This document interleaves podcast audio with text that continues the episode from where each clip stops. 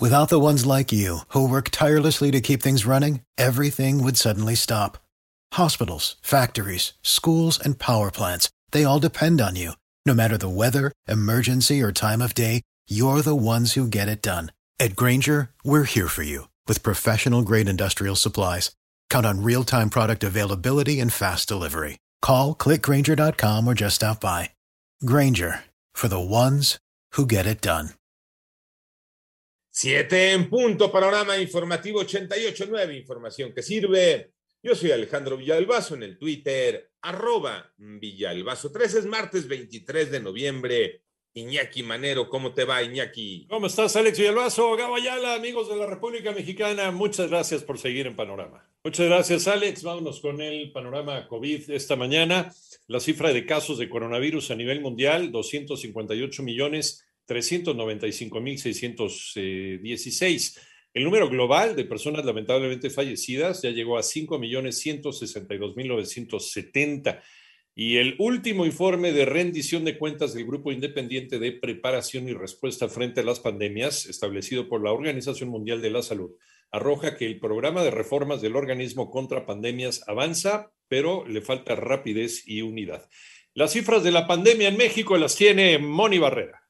La notificación de 916 nuevos contagios en un día, la Secretaría de Salud informó que ya son 3.864.278 casos de COVID en el país y 53 fallecimientos en las últimas 24 horas, lo que suma un total de 292.524 decesos. En la semana epidemiológica 45 se reporta un descenso de 17% en el número de casos estimados de COVID en comparación con la semana anterior. En los últimos 14 días, 17.729 personas presentaron signos y síntomas de COVID se consideran casos activos y representan el 0.4% del total. En 889 Noticias, Mónica Barrera. En el panorama nacional, el presidente de México emitió un acuerdo por el que se declara de interés público y seguridad nacional la realización de todos los proyectos y obras de infraestructura a cargo del gobierno federal, con lo que busca que se lleven a cabo en tiempo y forma. Ante esto, el Instituto Nacional de Transparencia, Acceso a la Información y Protección de Datos Personales informa que ya analiza de fondo dicho acuerdo a fin de garantizar que el derecho de acceso a la información y el principio de máxima publicidad no sean vulnerados. Luego de que se informa que la tragedia en Tula fue provocada por una inundación premeditada y por posibles fallas en la atención, la Fiscalía Anticorrupción anunció que investigará un posible ejercicio ilícito del servicio público, lo que se suma a la indagatoria previa por homicidio. Y por otra parte, tras los operativos realizados entre viernes y sábado de la semana pasada en tres inmuebles en Zapopan, Jalisco, las autoridades lograron decomisar autos, droga y armas en propiedades de Nemesio Ceguera, alias El Mencho, presunto líder del cártel Jalisco Nueva Generación.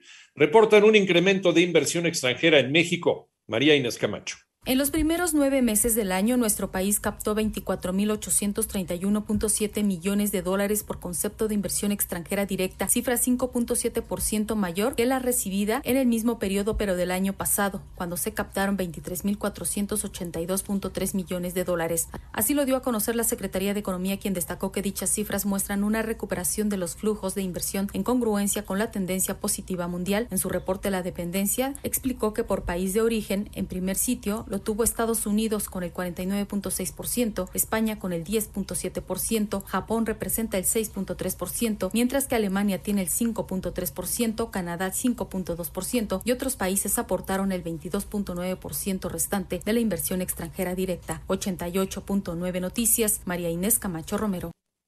En el panorama internacional, Canadá ya se prepara para la entrada de un nuevo fenómeno climatológico conocido como río atmosférico que provocará fuertes lluvias y caída de nieve. A tan solo una semana de las lluvias torrenciales que causaron inundaciones, deslizamientos de tierra y la muerte de al menos cuatro personas al oeste del país, algunas partes de la ciudad de Vancouver inundadas. Cuando menos 45 personas murieron hoy martes, entre ellas varios niños, al incendiarse un autobús sobre una autopista en el oeste de Bulgaria, cerca de la ciudad de Bosnek, según reportó eh, el Ministerio del Interior. Y la Oficina del Alto Comisionado de las Naciones Unidas para los Derechos Humanos anunció que emprenderá acciones de monitoreo en Honduras durante las elecciones generales del próximo domingo.